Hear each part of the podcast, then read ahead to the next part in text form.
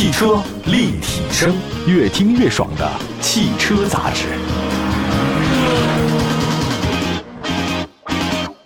这里是汽车立体声，欢迎大家的随时关注。又到了新期的节目时间了。最近一段时间，国内市场的新车特别多，有些车型呢，即便是不换代，它也推出小改款啊。曾经我们节目呢特别关注过这事儿。那现在市场压力很大，不少新车呢都是降价或者增配。这被视为是什么叫等等党的胜利啊？什么叫等等党？就是不着急，慢慢买，因为你迟早会降价，哈就等一等。以目前的市场反馈来看，还真是，未来一段时间车价都很难再提升了，市场压力很大，很多主流一线品牌呢是大幅降价救市。我记得两年前好像很多车呢是以油电同价为卖点，电车、油车同一个价格，你买哪个？现在不一样了，很多品牌的纯电动车价格比燃油车还低，你选择哪个呢？呃，看一下紧凑 SUV 市场吧，这个是自主品牌的主战场，车企不会放弃燃油车的更新，因为从整体销量来看，燃油车还是大头。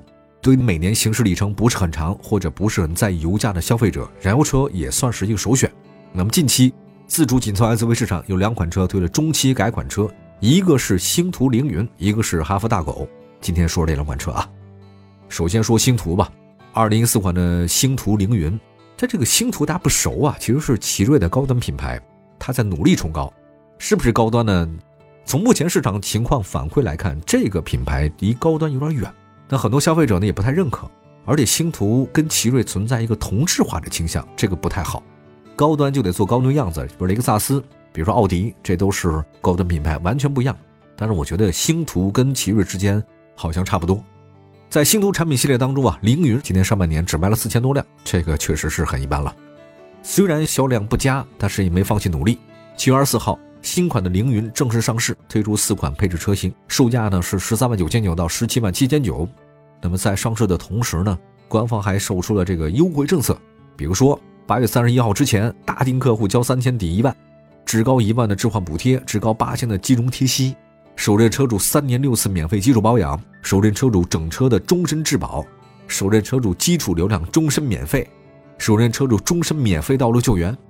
跟很多车型一样，新款凌云的价格门槛呢是下探了，比老款车型的十四万七千九低了八千，但在配置方面也是有所调整啊。新款的星途凌云基于 M3X 火星架构 Pro 打造啊，外观方面的话呢，它有自己的语言，车头呢对细节有调整，前格栅增加了镀铬。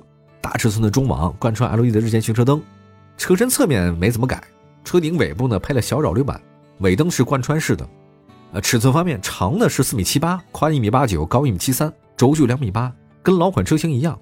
内饰方面，新款凌云座舱造型是优化了一些，它据说换了一个叫二十四点六英寸的银河环抱式曲面屏，拥有白和黑两种内饰配合，还配备了两百五十六无级变色的环抱式氛围灯和流光式的 LED 的氛围灯。有各种模式，什么迎宾模式、车速模式、驾驶模式、音乐律动，说这些有人关注这个东西吗？我不太了解啊。新款凌云搭载高通骁龙八五的车规芯片，还有 Lion 五点零的雄狮生态讯飞隐形语音系统，支持粤语、广东话，还提供蓝牙的数字钥匙、手机无线充。啊，动力方面，这款凌云提供 1.6T、2.0T 两款车型，1.6T 车型最大功率呢是148千瓦，最大扭矩300牛米，配的是七速湿式双离合。二点零 T 车型最大功率一百九十二千瓦，最大扭矩四百牛米，配的是八速自动变速箱。二点零 T 车型有四驱版提供。底盘结构方面，凌云是前麦弗逊独立，后多连杆独立悬架。我们刚才说到了啊，凌云是星途系列的产品，星途呢是奇瑞的高端系列产品。这款新凌云啊，价格是有所降低，入门级的车型配置有所调整啊。相比老款入门车型，它多了前后排的头部气囊、蓝牙钥匙。但是也少了前排座椅加热、驾驶座位的记忆等等，反正有的有，有的是没有了。整体性来讲的话呢，便宜了八千块钱，但是性价比它是没有提升的。那么现在的星途系列的凌云里面有四款车型，十四万七千九是三百 T 两驱星耀版是销售主力，它有了主动安全配置，有了舒行配置。至于你要再买二点零 T 车型也不错，但价格十六万五，这个基本上不会买了。我这这个奇瑞的，而且还不是奇瑞，是奇瑞的星途高端品牌。你要超过十六万我，这个东西很难卖啊！你想走高端品牌，我觉得这是不太可能的，因为现在很多主流车企都开始降价了。对于一款你自己打造的高端品牌，认知度有多高呢？我觉得很不高。好吧，一会儿呢再说另外一款车吧。综合竞争力分析分析新款的哈弗大狗。马上回来。汽车立体声，欢迎继续回到节目当中，这里是汽车立体声。那今天我们在节目当中跟大家分享的是两款车型综合竞争力的分析吧。一个是新款的哈弗大狗，一个是星途凌云。刚才把凌云说了，接着说哈弗大狗。大狗呢是哈弗品牌的紧凑 SUV，它这个特点很强啊，是拥有硬派的 SUV 的外观设计的城市 SUV。它跟坦克不一样啊，坦克是硬派的 SUV，它是越野型的，这个是城市 SUV。今年二月底，哈弗二代大狗呢正式上市，尺寸更大，起步价格当然也更高，多少钱呢？十三万五千八。那这是二代大狗啊，但是二代大狗上市，一代大狗呢它也没选择退市，两代同时销售。七月二十五号，新款哈弗大狗正式上市，推三款车型。售价区间十二万三千九到十四万九千九，这是改款车型，优化了，提升竞争力了。价格方面，老款大狗起步价格十一万九千九，新款车型呢有四千块钱的提升，涨价了。为什么呢？是因为它入门级的车型配置水平提升了。外观设计方面，新款的哈弗大狗比现款车型更硬，整体氛围更野性啊，更力量感。前脸变得很大，全新设计，格栅更粗壮，同时呢，车头处的哈弗车标也很大。用黑色的这种字体，那复古风格很强，圆形大灯保留了，这样式风格没有太大的变化，整体性也很强。前灯组呢是 LED 的光源和环形 LED 的灯带。车身侧面的设计方面，哈弗大狗跟现款一样，车尾设计呢同样变化不大，方正硬朗的风格，银色下护板很有战斗气息。尾灯呢是当下流行的左右通联。那么车身尺寸方面，长呢是四米六，宽呢一米八九，高呢一米七八，轴距两米七三，这是紧凑 SUV 的水平啊。内饰方面，新款的哈弗大狗跟老款车型基本相同，中控台区呢是竖向空调出风口，不规则的中控屏幕啊是它的标志性设计，很有意思，它不是那种方方正正圆圆的啊。同时，副驾驶前方的把手呢有越野气息啊，用的是全液晶仪表盘，方向盘是三幅式设计。旋钮式的电子换挡机构，大家注意啊，这个使用起来不太一样。那么动力系统方面呢，新款大狗是两款 1.5T 和一款 2.0T 车型。1.5T 车型最大功率135千瓦，最大扭矩275牛米，配的是七速湿式双离合，只提供前驱版车型啊。2.0T 不一样了，最大功率175千瓦，最大扭矩385牛米，配的是九速变速箱，实时四驱，拥有中央差速器和后差速锁，还提供蠕行模式。这蠕行模式我用过，挺好用的。尤其是那种路面，哇，太颠簸了，用蠕行模式特别省事儿。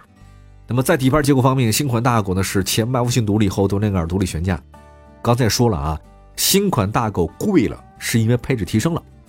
对比新老款的入门级，我说一下啊，新款大狗多了防侧翻系统，三百六的全景像，透明底盘，带记忆功能的电动后备箱，全景天窗，雨量感应雨刷，皮质座椅，主驾驶电动调节。多花四千块钱，这事儿还是可以办的啊。不过呢，我们也说一嘴啊，这款入门级车型被动安全配置一般，只有前排正面、侧面安全气囊，没有头部气囊，也没有车道保持，没有自适应巡航，这都没有。那么价格高六千，一点五 T 的叫边牧版，就边境牧羊犬嘛，狗里面最聪明的就边牧啊。价格高六千，你能买到一点五 T 的边牧版，这是大狗的销售主力。那确实贵六千，但配置提升很多，前后头部气囊、车道偏离预警、主动刹车、前方碰撞预警、车道居中保持、自适应巡航。自适应远近光大灯、LED 的前雾灯、外后视镜加热、前排座椅加热都是标配。相比老款的第一代的边牧啊，新款车型啊价格低了六千，但多了防侧翻、多了蓝牙、后视镜、电动折叠等等。不过音响系统以前是八喇叭，现在是六喇叭了。感应后备箱、前泊车雷达也被减掉了，有减有增啊，应该是减掉的都是它的舒适性配置多一点，增加的应该是安全性配置。看一下数据，哈弗大狗今年前六个月卖了三万九千多辆，你说这个成绩呢不算差，但是绝对不算好。从产品定位来看呢，哈弗大狗实际上跟哈弗 H 六重合度特别的高，但是这两个车它们最早的关系应该是互补的。那么刚刚上市的这个新款大狗呢，我觉得在综合竞争力方面呢，好像提升有限，就是它性价比好像跟以前差不多。就如果不是特别喜欢它的外观设计，会对插混车型不太放心。我倒是觉得骁龙可能比哈弗大狗是个更好的选择，对吧？因为骁龙它也许卖的会比大狗贵点，但它有配置税的优惠啊，日常手成本更低，而且有插混的车型。目前哈弗品牌在新能源化方面不断的提速，哈弗 H 六啊、大狗这些是哈佛传统的燃油车的竞争力应该会弱一点，不管怎么说吧，就是哈佛一直没有放弃燃油车，它的哈弗 H 六和大狗呢不断推陈出新，也是有新意的。大家可以多选择选择，性价比呢还算可以吧。好，感谢大家收听今天的汽车立体声，祝福各位用车生活愉快。关注一下我们官方的微信平台，全国两百个城市落地播出，线上线下我们可以随时保持互动，后台留言。我们明天接着聊，拜拜。